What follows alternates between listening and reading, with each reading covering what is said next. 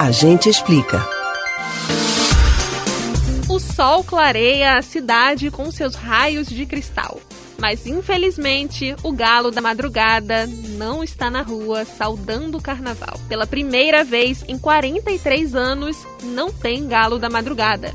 O maior bloco do mundo, segundo o Guinness Book, costuma fazer a alegria dos apaixonados pelo carnaval pernambucano, que se esbaldam ao som de muito frevo pelo centro do Recife. De cores chamativas, crista poderosa e um tamanho que o permite ser visto de longe, o Galo da Madrugada é um sucesso.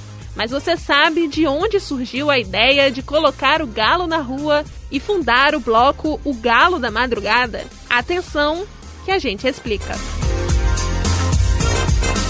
Em 1977, o carnaval no Recife estava começando a ficar longe das ruas. Na época, a preferência dos foliões eram os bailes carnavalescos dos clubes sociais do Recife. Com o intuito de voltar às ruas, um clube de amigos liderados pelo empresário Enéas Freire resolveu criar em dezembro de 1977 o Clube de Máscaras O Galo da Madrugada.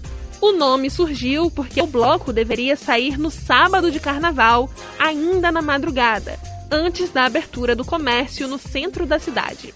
O primeiro desfile aconteceu um mês depois, já no ano de 1978. Mais precisamente, no dia 23 de janeiro, às 5 horas da manhã. O primeiro desfile reuniu 75 foliões que, fantasiados de alma, frevaram pelas ruas do bairro de São José e Santo Antônio.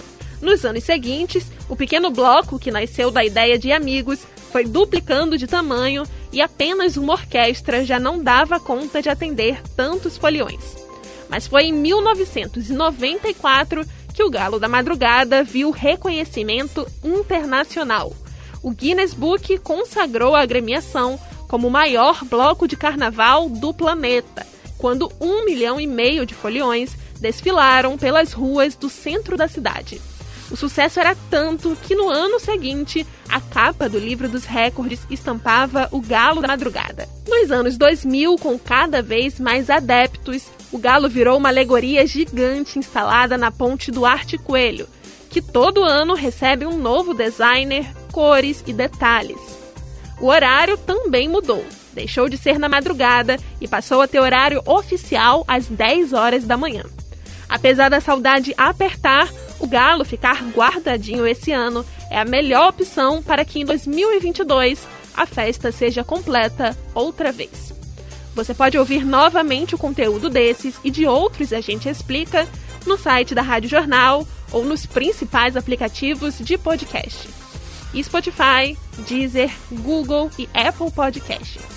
Beatriz Albuquerque para o Rádio Livre.